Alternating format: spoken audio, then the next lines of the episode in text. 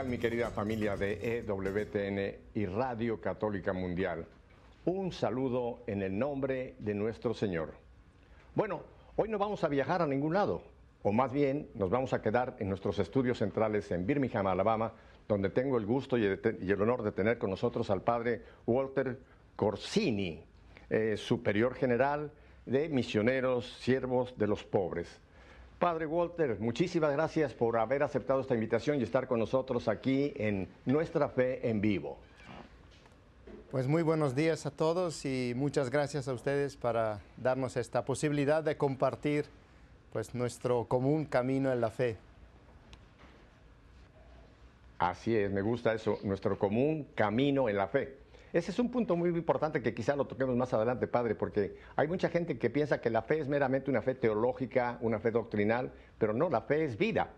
Por eso cuando este programa hace casi 25 años se, se lanzó, el título que se consiguió, o le dimos, creo que fue muy profético, Nuestra fe en vivo. Por eso vamos a hablar de la fe. Antes de hablar del padre Walter y del trabajo que hace, vamos a hablar de ese camino de fe. Ahora de Walter. Háblenos un poquito de usted, padre Walter.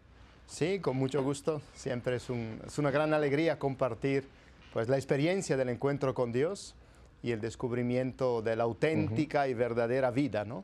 que solo se, tiene cuando se encuentra, nos encontramos con el autor de la vida.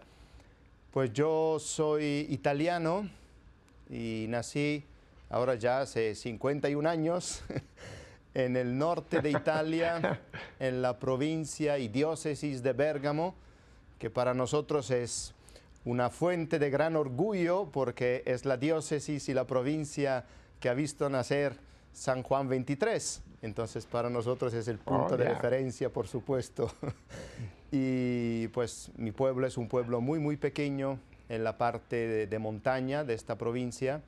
En aquel entonces una parte muy católica, digamos así. Después en los últimos años eh, hay un recorrido un poco distinto desafortunadamente, pero en aquel momento de verdad una, una, roca muy, muy católica. Entonces mi familia, mi parroquia, mi escuela, el ambiente donde nací era un ambiente verdaderamente muy eh, católicamente acogedor. Entonces tuve una infancia, digamos, bastante normal, ¿no? un camino de los sacramentos bastante normal, pero justamente porque puede ser el hecho que fuera bastante normal, se ha vuelto, puede ser bastante burocrático, digamos así, ¿no? Y entonces era normal ir a, la misa, era normal hacer el camino de, los, de la preparación en la catequesis a los sacramentos. Y, así también no le veía nada, nada extraño en todo eso, ¿no? Pero después hubo un momento en el cual, eh, pues, la Virgen María, pues, hizo su trabajito e hizo su intervención especial para sacudir a mí y a toda mi familia posiblemente de un camino de fe que se estaba haciendo, pero posiblemente de forma bastante tibia. Y nosotros como familia tuvimos una experiencia maravillosa en Medjugorje. Para nosotros este, el encuentro con esta realidad fue muy, muy especial Tuve la suerte de tener eh, en aquel entonces el párroco, mi párroco, que ahora, bueno, eh, descansa seguramente en paz, que fue uno de los primeros en conocer pues esta realidad, esta, estas apariciones, o por lo menos estos acontecimientos que se estaban dando en la que entonces era la, la Yugoslavia, la que se conocía como Yugoslavia. Y entonces primero mi madre, después yo, después toda la familia, hicimos peregrinaciones y realmente fue un momento muy, muy fuerte. Fue la primera vez que yo me recuerde que sentí la presencia viva de Dios. Y ya entonces Dios mm. pasó a ser de un nombre en el libro de catecismo a una persona viva a mi lado, con su madre, por supuesto. Eh, y, y eso fue de verdad un despertar, pero fue un volver a nacer, un volver a nacer. Después cuando estudié teología y ya pusimos mm, un poco de nombres a algunas realidades y se hablaba de los frutos del bautismo, eh, estudiando un poco lo que el bautismo despierta y la nueva vida que da en el corazón, yo honestamente dije, bueno, esto es lo que he vivido yo en Medjugorje, ¿no? Realmente ha sido como un segundo, un segundo bautismo, ¿no? Dejó de ser teoría a pasar a ser eh, vida. O sea, no se quedó solamente como una teoría o una doctrina, sino pasó a ser, a ser una realidad en usted. Padre, déjeme le retomo un poquito. Eh, habla usted de la familia. ¿Cuántos fueron? ¿Cuántos hermanos y hermanas eh, formaron esta familia, la familia suya, padre? Bueno, nosotros somos tres hermanos. Tengo un hermano más pequeño que ya está en el cielo y una hermana más grande, de un año más grande que yo. Eh, que está casada, vive muy cerca de mis padres. Los dos, mis padres todavía, gracias a Dios, están eh, vivos y vivos y activos, siguen activos, muy activos en la parroquia. Eh, y entonces, realmente, como usted dice, la fe se volvió vida en todos los aspectos, en el sentido que la oración entró a formar parte de mi familia. Nosotros antes éramos una familia católica, pero el rezar, por ejemplo, diariamente juntos el rosario, pues fue un, realmente darle un color, un sentido y un sabor totalmente nuevo a la vida de la familia. Y por supuesto que de allí después se fue también cambiando todos los otros aspectos de la vida, entonces nuestras mismas relaciones, eh, la forma de ver a los demás, a ver a la comunidad, a ver a los pobres, realmente fue un cambio de perspectiva. ¿no? Realmente nos pusieron a toda la familia nuevas gafas. Ah, padre Walter, eh, permítame que le haga esta pregunta. ¿Cómo fue que en esta experiencia de Medjugorje, que yo he encontrado muchísimos testimonios, bueno, por el caso suyo, cómo fue que María lo condujo a, ese momento, a esos momentos en que usted nos ha mencionado, tuvo ese encuentro personal con Jesús. Cuéntenos un poquito de esto, Padre Walter.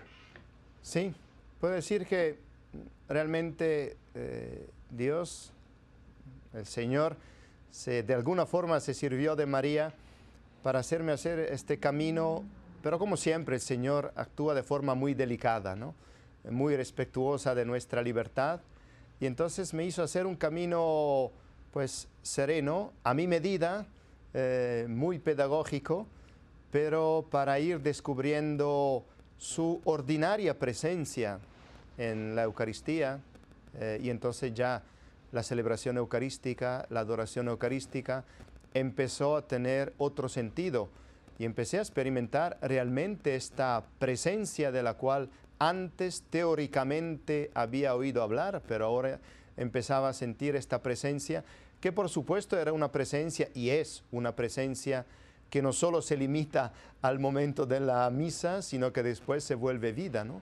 Y entonces ya empecé a experimentar esta cercanía eh, de Dios y realmente me di cuenta que el canal de María era el canal ordinario a través del cual el Señor se hacía presente y me permitía echar una mirada atrás eh, a todo lo que había vivido, que no eran muchos años, eh, por amor de Dios, pero claro, en todos estos años volver a verlos con nuevas, nuevas gafas para darme cuenta que esta presencia eh, paterna, respetuosa de Dios, había sido algo constante, ¿no?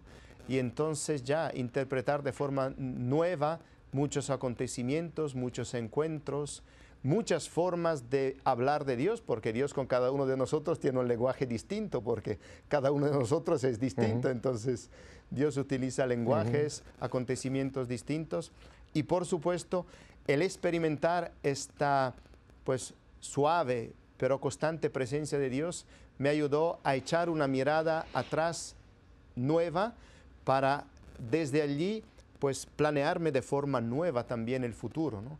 ya contando con esta presencia segura, cierta, y, claro, y una vez terminado sobre todo la universidad, eh, de allí empezó como un segundo gran momento, un segundo gran momento eh, en el cual se ve que Dios de alguna forma pisó el acelerador. Antes de ir a este segundo gran momento, déjeme volver. Ya me va conociendo usted, Padre Bote, yo soy muy preguntón. Muy bien. Eh, volviendo a, este, a, este primer, esta primera etapa en donde usted tiene este encuentro con el Señor y me gusta mucho lo que usted nos dice, eh, le permitió como volver a recorrer su vida y, ver cómo él había estado, como dice usted, gentilmente ahí, eh, ya en esos momentos que quizá no lo, no, lo, no lo reconocía uno como tal. Es cuando uno dice que uno sabe de Jesús, pero es muy diferente a conocer a Jesús. Yo puedo saber de Benito Mussolini, pero yo no puedo decir que conozco a Benito Mussolini. Y a veces nos pasa eso con el Señor, ¿verdad? Sabemos de Jesús, pero no tenemos esa, esa, esa, esa eh, presencia, esa realidad de un encuentro con Él. ¿Qué edad tenía usted cuando, cuando ocurre esto, esta, esta experiencia de Mellagoye, padre? ¿Y ya tenía usted, eh, ya había empezado a barruntar el, llamado al sacerdocio o todavía usted tenía planes de, una carrera universitaria, etcétera? Cuéntenos de ese, de ese momento de la primera etapa. Sí, sí. Este acontecimiento ocurrió a los 13 años a los 13 años. Oh, muy eh, jovencito. Muy jovencito, sí, a los 13 años. Eh, pero claro, después fue todo un camino, ¿no?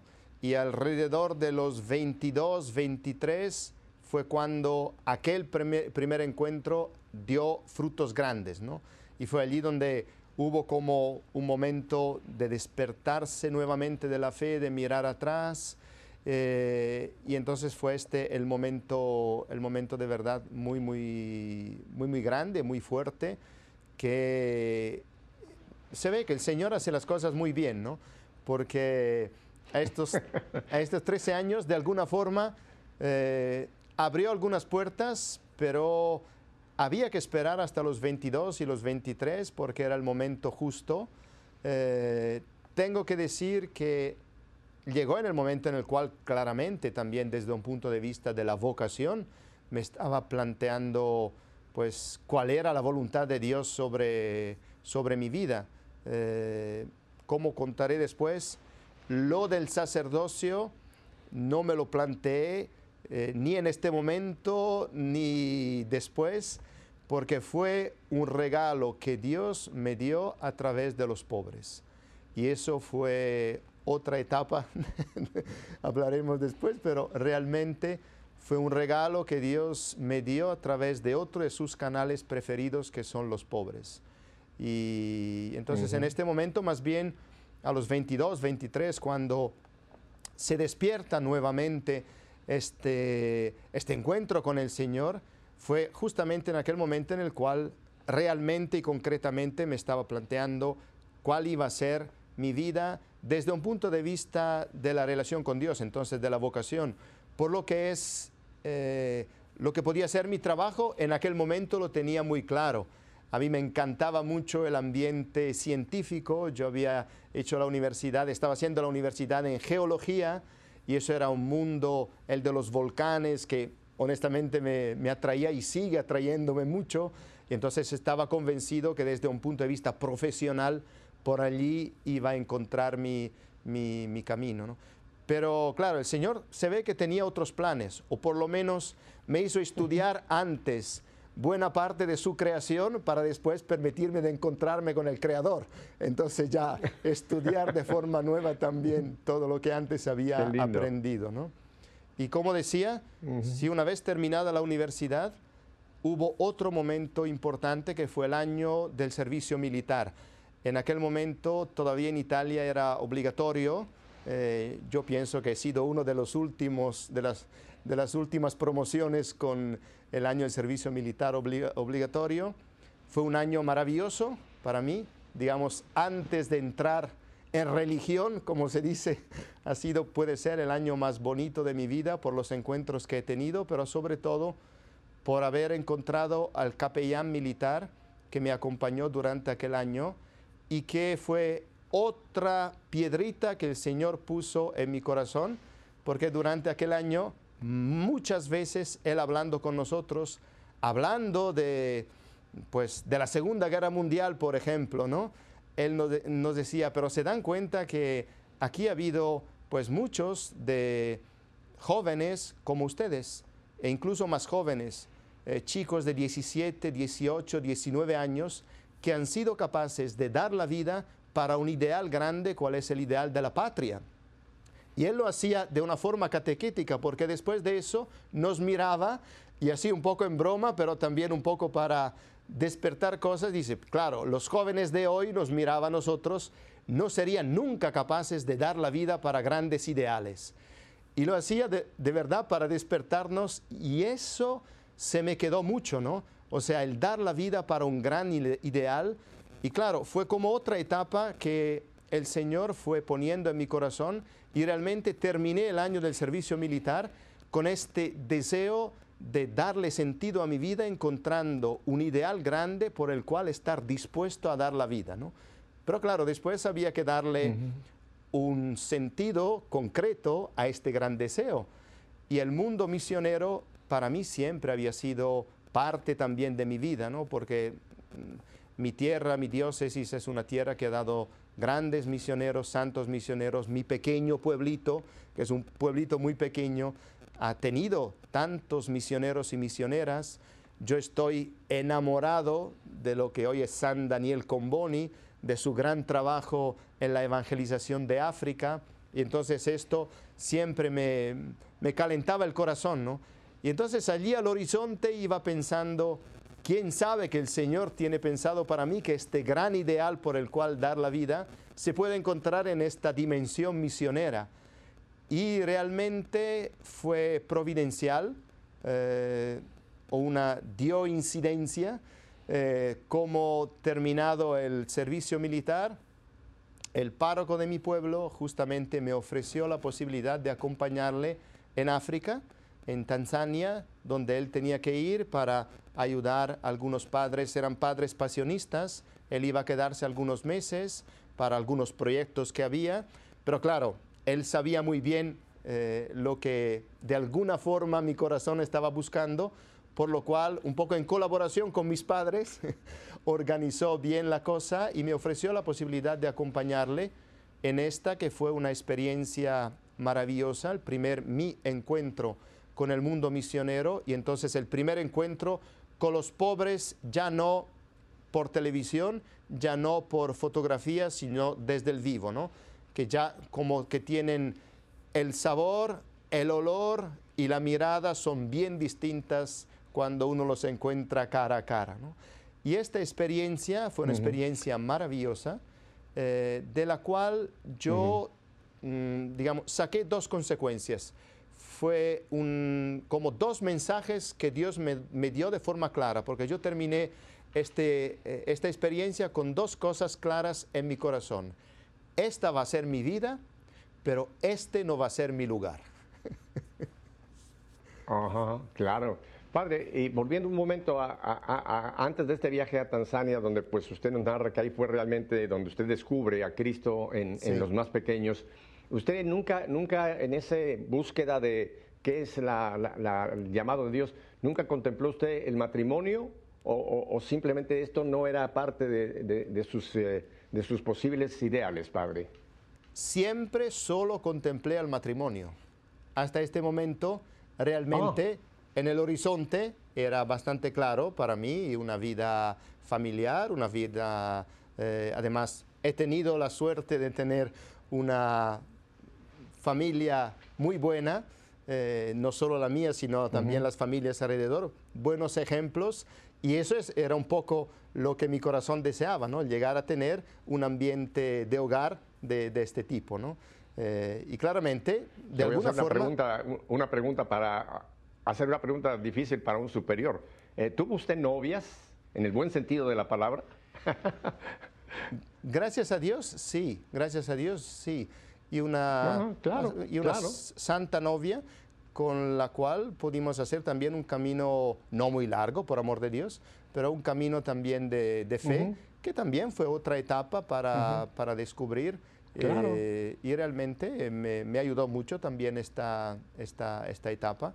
Pero como siempre, eh, claramente, eh, lo que nosotros tenemos que descubrir no son cosas buenas, sino que dentro de las muchas cosas buenas son las cosas mejores que Dios tiene reservado para mí.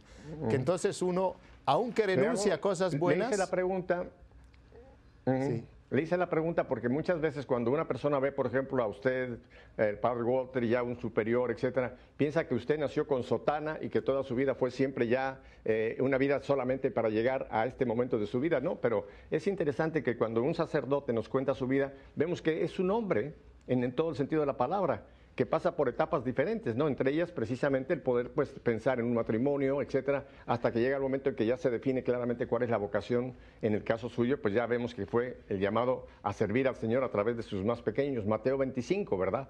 Tuve hambre y me diste de comer. ¿Cuándo, Señor? Cada vez que lo hiciste con uno de estos pequeños. Entonces, a su regreso ya de este viaje, Padre, ¿qué es lo que sucede? Pues le regreso con estas dos certezas. Esta va a ser mi vida, el servicio a los más pobres pero no sabía exactamente dónde. ¿eh? Y entonces, ya allí sí, con un poco de, depresión, empecé a pedir al Señor que fuera un poco más claro.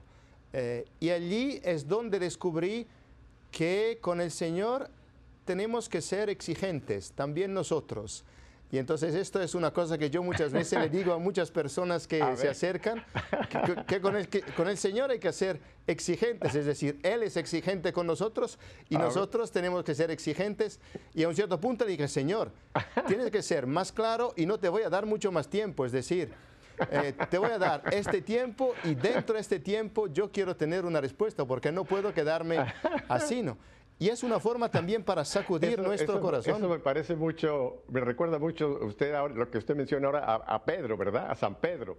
San Pedro que tenía ese carácter impulsivo. Yo creo que San Pedro en varias ocasiones, aunque no tenemos en los evangelios muchos ejemplos, seguramente en algún momento, en algún momento le haber dicho al Señor, oye Señor, pero ¿cuándo vas a establecer tu reino? Tú lo sacaste de pescadores y mira, eh, ¿cuándo vas a hacer esto? Yo me imagino que, eh, como dice usted, esas exigencias el Señor las, las aprecia y las recibe y es, y es muy sano, yo creo que es muy bueno tener este, este, esta familiaridad con el Señor, ¿verdad? Sí, y además los frutos mejores lo tiene nuestro corazón porque de alguna forma es una sacudida que hacemos a nuestro mismo corazón para que quite aquellos obstáculos que no le permiten ver la voluntad de Dios, porque es evidente que Dios es el primero que quiere que nosotros al toque le entendamos y que pues entremos con Él en este proyecto que tiene para con nosotros, pero su verdaderamente capacidad de ser muy educado, muy eh, delicado con nosotros, hace que seamos nosotros que desde dentro vayamos quitando aquellas cosas que no nos permiten ver claramente la voluntad de Dios. Y yo he visto que esto ha funcionado y ha funcionado muy bien. Le había dado a Dios un término, había dicho, yo no quiero esperar mucho más porque ya como que los meses y los años van pasando. Así que este va a ser el término. Este día yo tengo que tener claro por dónde tengo que caminar.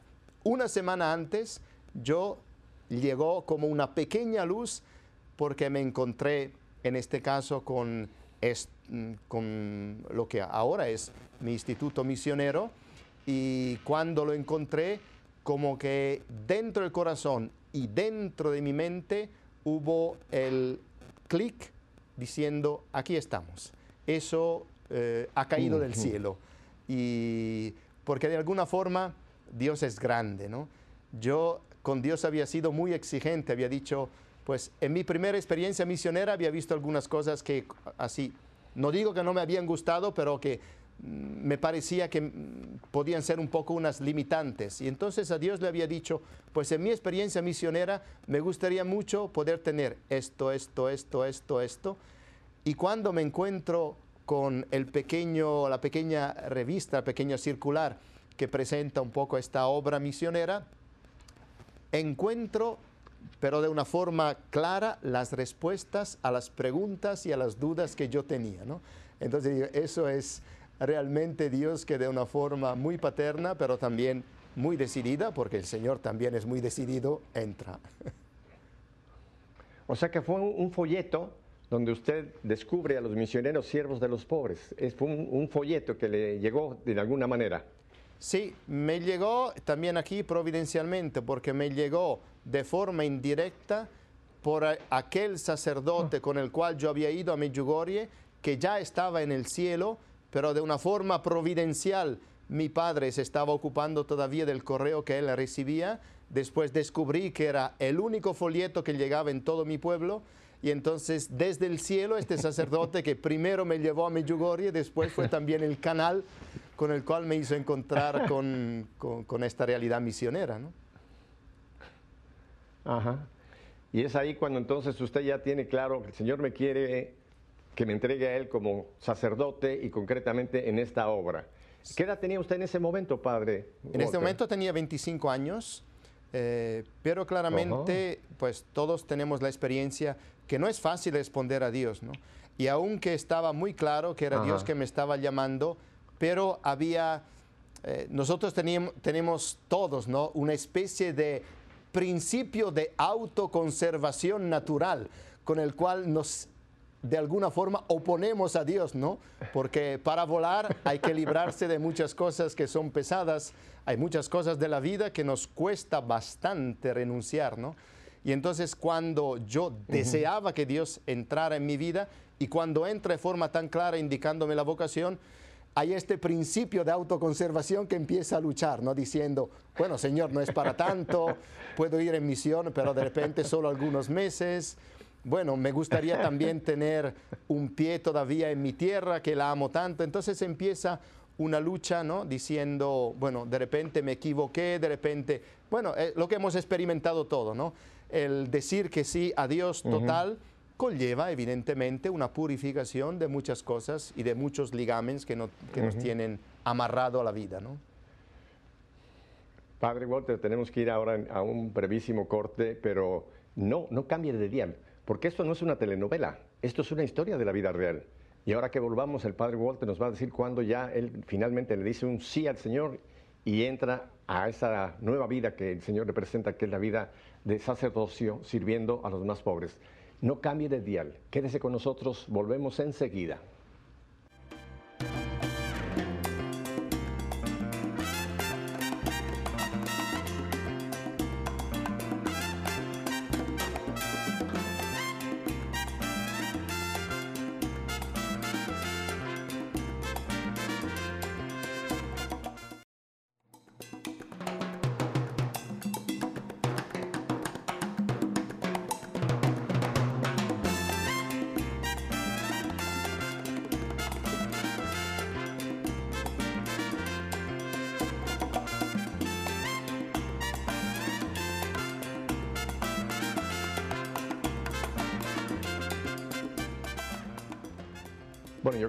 Ustedes, igual que yo, están realmente muy, muy, muy contentos escuchando esta historia de la vida real del padre Walter.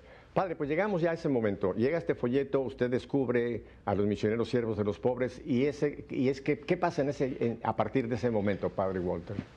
Pues a partir de este momento en, experimento que Dios cuando se le abre la puerta ya después tiene prisa, ¿no? Entonces como que las cosas acontecen muy rápidamente. Y prácticamente dos meses después tengo el encuentro con el fundador, que providencialmente pasaba por un centro misionero que todavía tenemos y que está a una hora de, camino de mi casa. Y me invita a almorzar con él para tener un primer encuentro, para presentarme un poco la posibilidad de hacer un, un año de experiencia misionera.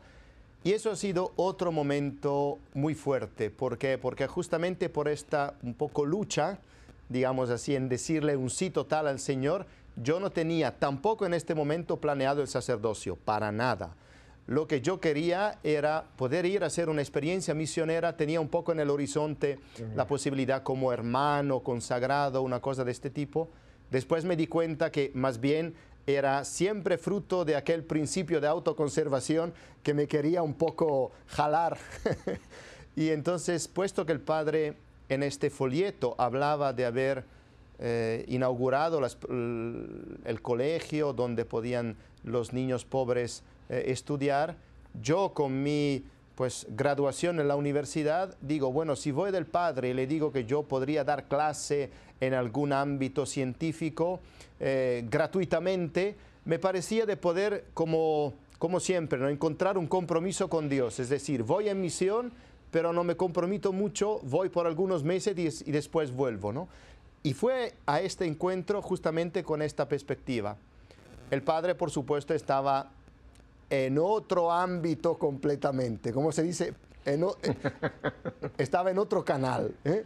Entonces me deja hablar, me deja expresar y todo eso.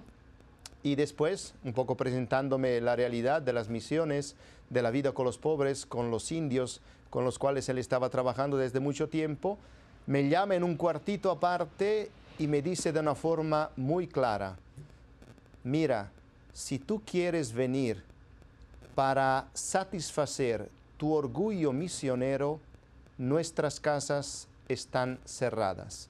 Si tú quieres venir para mm. ponerte de rodilla frente a Cristo que sigue sufriendo en los más pobres, entonces nuestras puertas están abiertas. Por supuesto que al momento, al momento yo dije en mi corazón, bueno, Padre, hasta luego.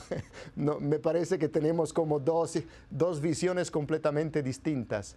Pero claro, fue una sacudida grande de la cual yo necesitaba y fue mm, después un camino que el Señor rápidamente hizo en mi corazón, porque yo me encontré con el Padre el 14 de abril, salí de este encuentro diciendo, bueno, hasta luego, nos vemos, yo voy por otro camino, el 13 de mayo, el 13 de mayo, estaba saliendo ya para empezar la primera experiencia de un año misionero y allí se me abrieron las puertas de, de las casas, de las misiones de los misioneros siervos de los pobres en la cordillera de los Andes, en el Perú. Y allí ya fue muy bonito porque cuando llegué, con todos mis miedos, con un poco también con la intención de vamos a ver cómo me arreglo con Dios para seguir este medio compromiso, ¿no? Pero fue bonito porque cuando llegué, como siempre, el Señor muy delicado, en cuanto puse el pie en la casa, dije, esta es mi familia. Tení como, eh, eh, tuve como la experiencia de, sentirme en casa, ¿eh? de sentirme en casa y, ya esto abrió varias puertas y ya empecé este servicio misionero maravilloso hasta que después tuve otro momento fuerte. Eh, no tuve ninguna aparición, pero sí que fue un momento fuertísimo en el cual, después de haberme revelado que de alguna forma este, esta vida misionera iba a ser el ámbito en el cual Dios me iba a llamar, me dio clara la indicación que me llamaba al sacerdocio. Y fue gracias a los pobres. Mm porque después de tres meses más o menos que estaba trabajando, pero trabajando más bien en, casa, en la casa, en la misión que los misioneros tenemos en la ciudad. Entonces, digamos, con los pobres que venían de los barrios, pero todavía no había tenido la experiencia en los pueblos de la cordillera, en la misión, que es un ámbito completamente distinto. Y justamente después de tres meses, como que el corazón seguía buscando algo, ¿no? Seguía como eh, siendo muy feliz, pero a la vez no muy satisfecho.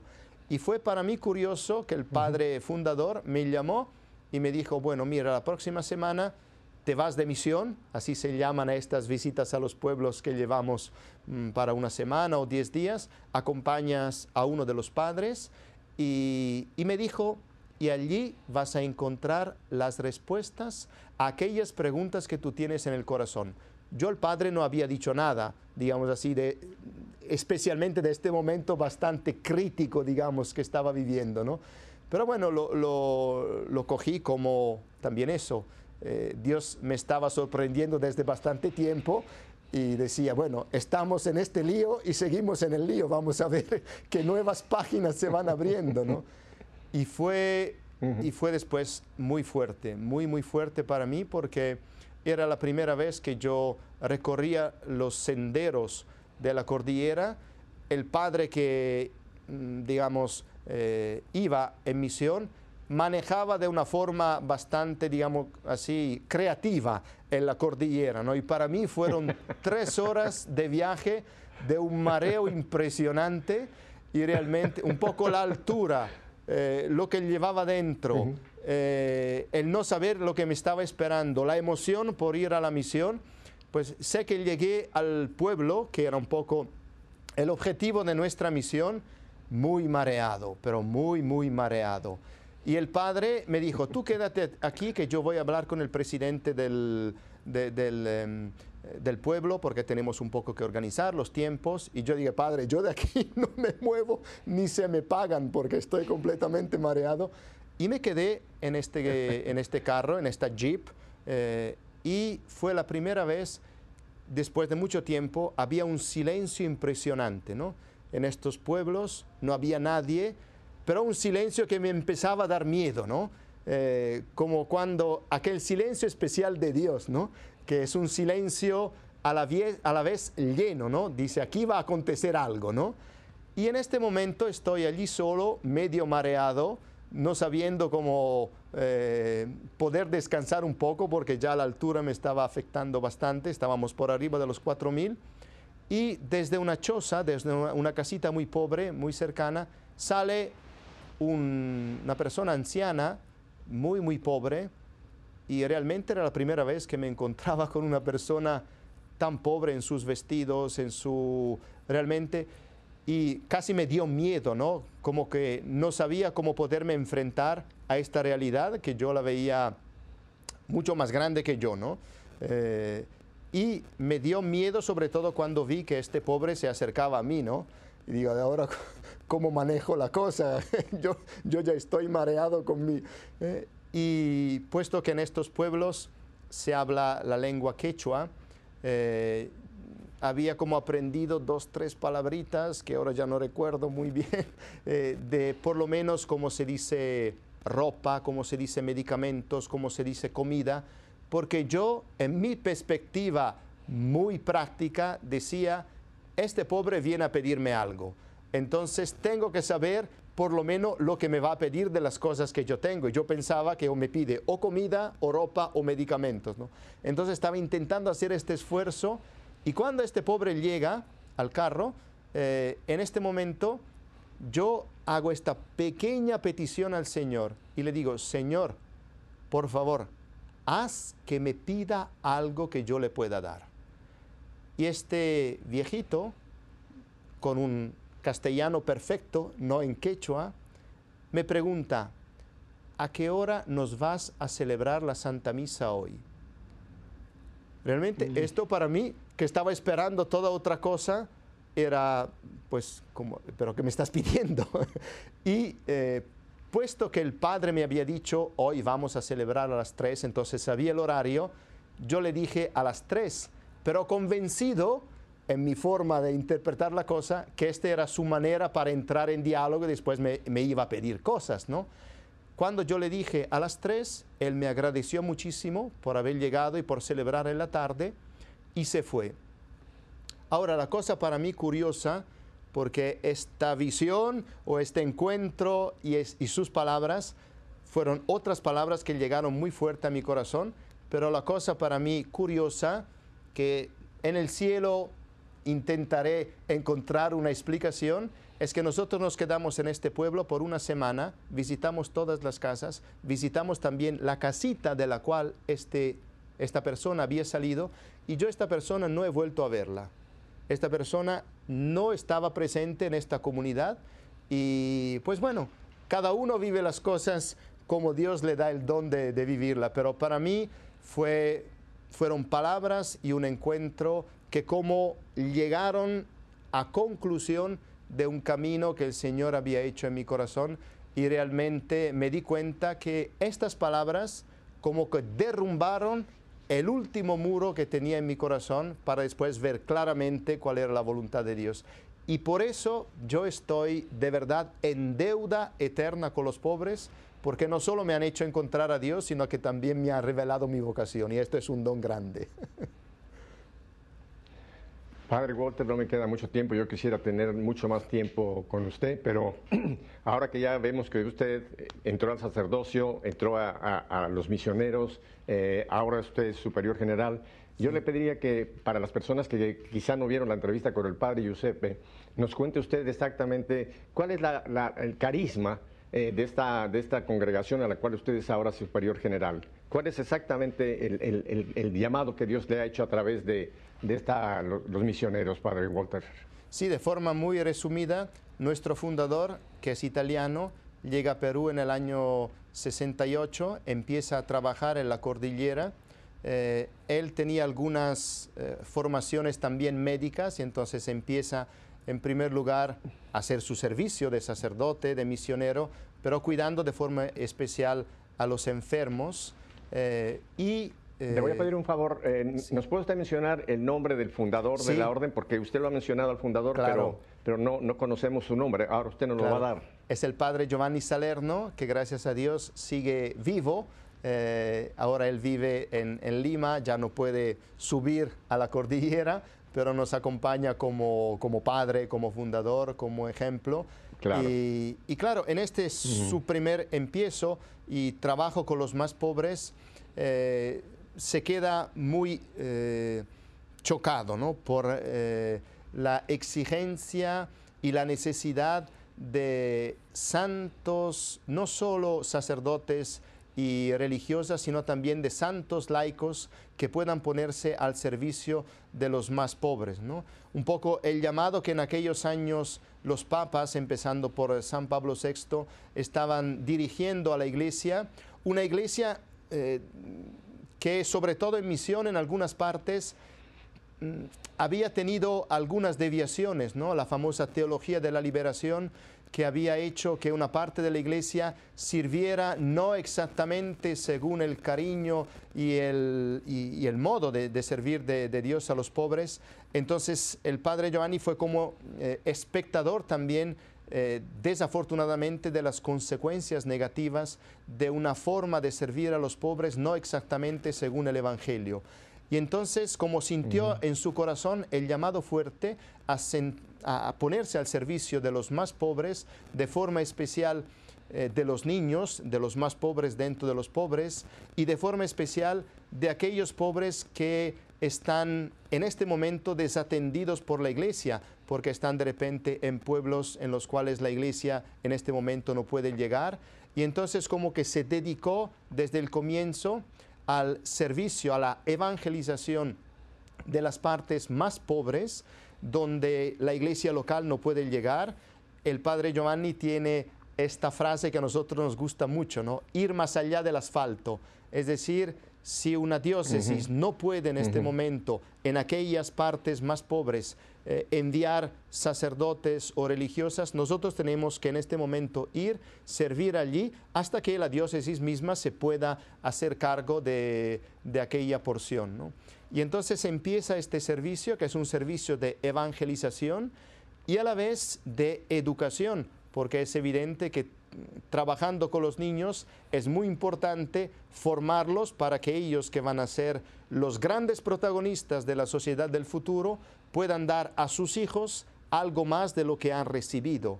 Y entonces, como fruto de esta evangelización en los pueblos, surgen lo que son los centros educativos. Entonces, las escuelas, los talleres donde a los niños se les enseña un trabajo, y entonces se empezó este trabajo, eh, tenemos centros educativos eh, separados, los varones y, las mujeres, eh, donde el colegio ofrece, por lo que es el Perú, donde tenemos la primera gran casa, toda la parte educativa obligatoria, entonces hasta los 17 años, y en, esta, en este recorrido educativo, eh, hay una educación evidentemente intelectual que se basa sobre una educación religiosa, una educación cristiana y una educación también al, trabajo. Y entonces los dos grandes polos a los cuales nos dedicamos son la evangelización, el trabajo en los pueblos. Eh, nuestras hermanas tienen varias misiones en los pueblos más alejados justamente para acompañar comunidades en su vida de fe, en su vida de crecimiento, en el encuentro con el Señor, y en las casas, digamos, más grandes, más organizadas cerca de la ciudad, lo que es la educación. Y muchas veces, evidentemente, los dos trabajos son entre sí armonizados. Muchos de los niños que acogemos en nuestra casa para educarlos vienen de aquellas misiones en las cuales hemos empezado a hacer este, este camino de, de evangelización.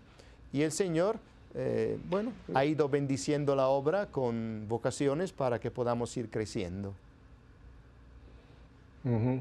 Eh, mencionaba usted la ciudad donde está la casa. Eh, creo que nunca mencionamos el nombre. Esto está en Cusco, ¿verdad? En Perú. Es donde, donde, está propiamente la... Si nosotros tenemos un centro grande, digamos, en los cuales viven los padres y los hermanos, que está a unos 30 kilómetros de, Cusco, la hemos llamado la ciudad de los muchachos.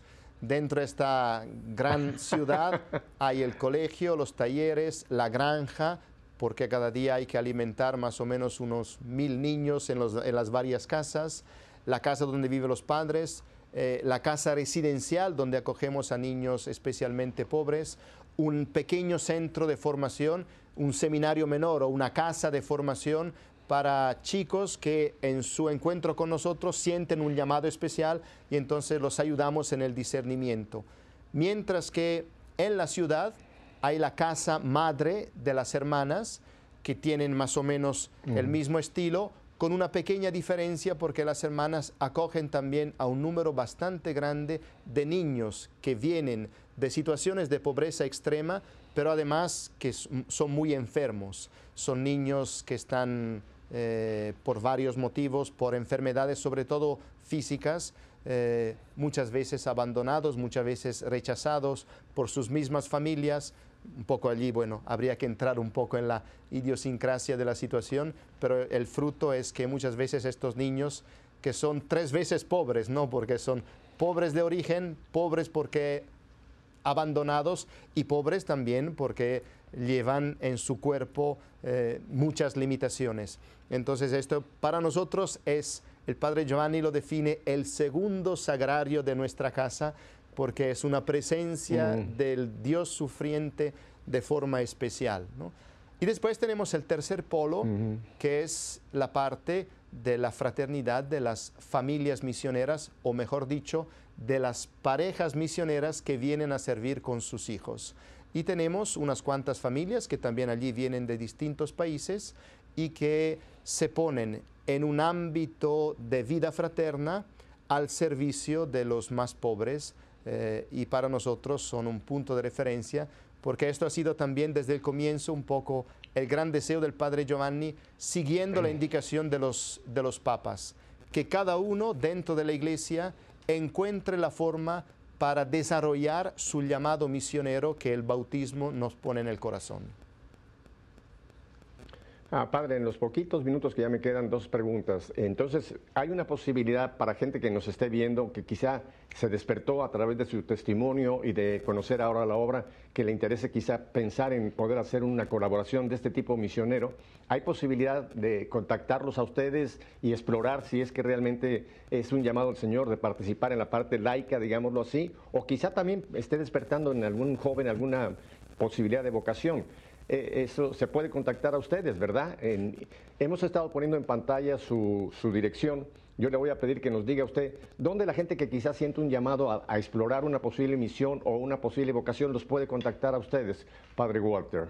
Sí, sí, dan eh, lo que es nuestra página web, allí pueden encontrar, según los países desde donde están llamando, todos los contactos, pero eh, eso es también una de las partes fundamentales de nuestro carisma, ofrecer la posibilidad a los jóvenes y también a los menos jóvenes de un encuentro con los pobres y a través de esta experiencia con los pobres tener la posibilidad de hacer un discernimiento personal, entonces un camino de fe. ¿no? Cada uno de nosotros hemos hecho esta experiencia, pues algunos nosotros el Señor nos ha llamado a quedarnos, a otros esta experiencia ha sido una etapa fundamental en su vida de fe, así que pues los que se sienten de alguna forma llamados sean los bienvenidos y nos pueden contactar en, los, las direcciones que pueden encontrar en la página web.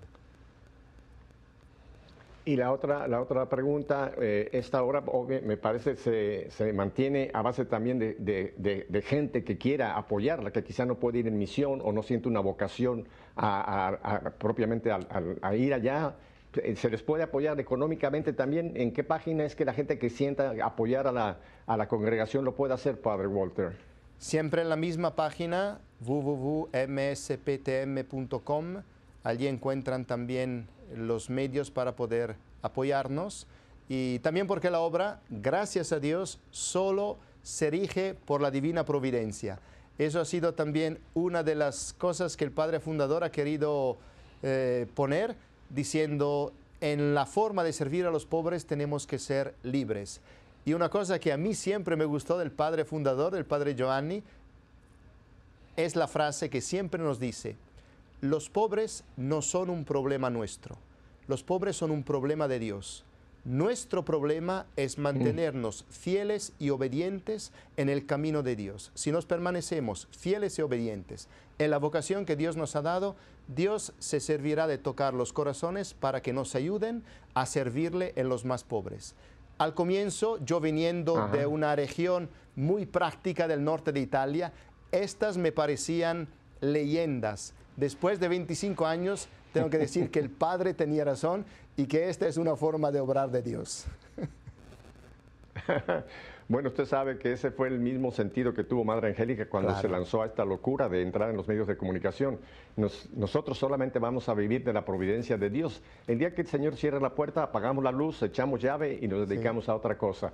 Padre, le voy a pedir que nos vuelva a dar la dirección porque hay mucha gente que nos está escuchando por Radio Católica que no tiene la visión de la, de la cintilla con la dirección. ¿Nos puede dar la, la, dirección para que la gente de radio también pueda hacer contacto con ustedes despacito para que la puedan anotar, Padre Walter? Sí, www.msptm.com. M. M. S. S P S P P T M punto com. Fundamentalmente son, las, son las iniciales de nuestro primer nombre, Misioneros Siervos Pobres Tercer Mundo. Era el primer nombre que teníamos y allí se quedó MSPTM. Ah, bueno, eso está muy interesante porque así lo puede memorizar la gente. Misioneros, siervos, pobres, pobres, tercer mundo. Después, ahora nuestro nombre es Misioneros, Siervos los Pobres, pero se quedó en la página histórica este, esta sigla. Ajá. Ah, padre Walter, le voy a pedir un último favor. Estamos ya a punto de cerrar este programa y yo le voy a pedir que usted, en nombre de todos esos pobres donde está Jesús, usted nos dé la bendición. ¿Nos puede dar esa bendición, Padre Walter? Por supuesto, sí. El Señor esté con ustedes y que la bendición de Dios Todopoderoso, por intercesión de su Santísima Madre, bendiga a ustedes, bendiga a sus familias, bendiga su camino para que puedan permanecer fieles en la voluntad de Dios. Les bendiga Dios Todopoderoso, que el que es Padre, Hijo y Espíritu Santo. Amén. Padre Walter, muchísimas gracias por habernos compartido su vida, su llamado y esta obra maravillosa que yo admiro realmente. Le pido que le dé usted un saludo muy grande a su padre fundador, al padre Giuseppe que lo acompaña y a usted, pues en un futuro que volvamos a tener nuevamente porque nos enriquece muchísimo oír cómo Dios trabaja en lugares donde nunca nos imaginamos y con gente tan, tan bien como lo son todos ustedes. Que Dios lo bendiga, Padre Walter, tenga un feliz regreso a Perú. Y a ustedes, mi querida familia, ya saben, si Dios nos concede una semana más de vida, volveremos la próxima semana para seguir haciendo esto que hemos oído hoy, que nuestra fe sea una fe en vivo. Hasta la próxima semana. Me despido en italiano. Ciao bambino.